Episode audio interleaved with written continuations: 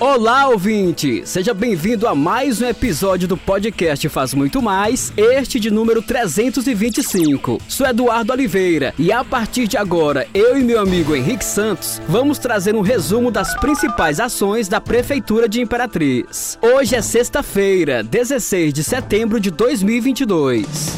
Notícia, informação e vamos começar falando sobre infraestrutura. Os empreendimentos construídos em parceria com a Companhia de Desenvolvimento dos Vales do São Francisco e Parnaíba foram vistoriados nesta quinta-feira pelo secretário de Infraestrutura Fábio Hernandes, o adjunto Demóstenes Lima e por engenheiros, técnicos e representantes da Codevasf no Maranhão. A comitiva inspecionou o andamento da obra da Central de Abastecimento de Alimentos, situada na margem direita da BR-010 em Imperatriz Imperatriz. A obra, reiniciada na gestão do secretário Fábio Hernandes, se encontra com a superestrutura da portaria avançada e o galpão para recepção dos produtos hortifrutigranjeiros em andamento. O secretário destacou que esse é um empreendimento bastante importante para fortalecimento da economia, além de melhorar a distribuição dos produtos no mercado de Imperatriz. Outro empreendimento vistoriado foi o shopping da cidade, situado na antiga Praça Tiradentes, no centro, local que abriga 200 275 boxes em diversos segmentos econômicos de Imperatriz.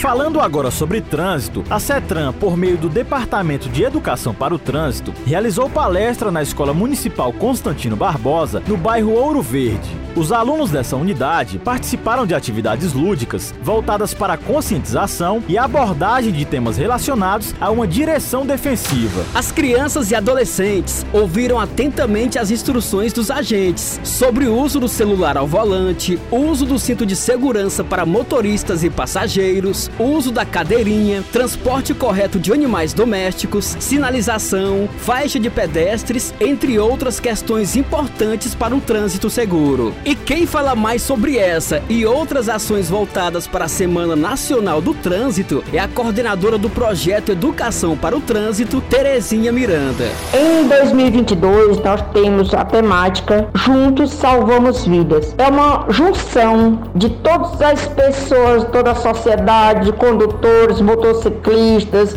pedestres, os ciclistas, para respeito às regras e normas de trânsito. E para que nós possamos possamos dar conta de toda a demanda que nós estamos tendo nessa campanha, nós já começamos as ações inerentes à Semana Nacional desde o dia 12. Já passamos pela empresa Solar Corporação, Coca-Cola, pela creche Escola Crescer Criando, Shopping Imperial, palestras na Escola Castro Alves, Escola Constantino Barbosa Ouro Verde, encerrando hoje a semana com palestra para os alunos do ensino médio médio da escola Sebama. E dando continuidade no dia 19 próximo, segunda-feira, às 9 horas da manhã, a abertura nacional, quando o secretário Leandro Braga declarará aberta a Semana Nacional de Trânsito. Nós teremos várias apresentações, como alunos da escola Santa Maria e alunos da escola Santos Dumont estarão conosco fazendo várias apresentações é, concernente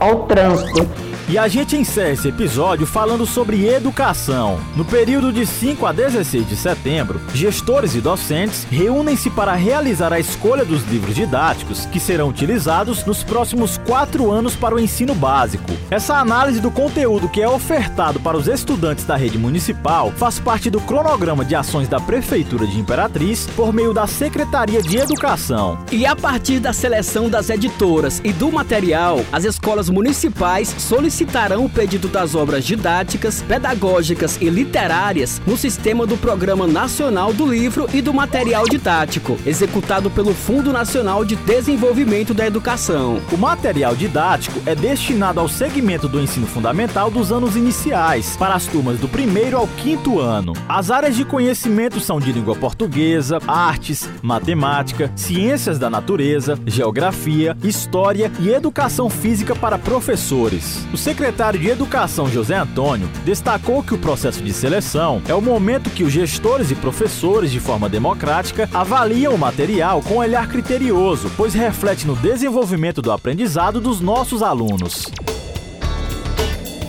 E aqui encerramos o podcast Faz Muito Mais da Prefeitura de Imperatriz. Agradecemos a sua atenção. Lembrando que esse e outros podcasts você pode acessar no portal imperatriz.ma.gov.br barra podcast, redes sociais e principais plataformas de streaming.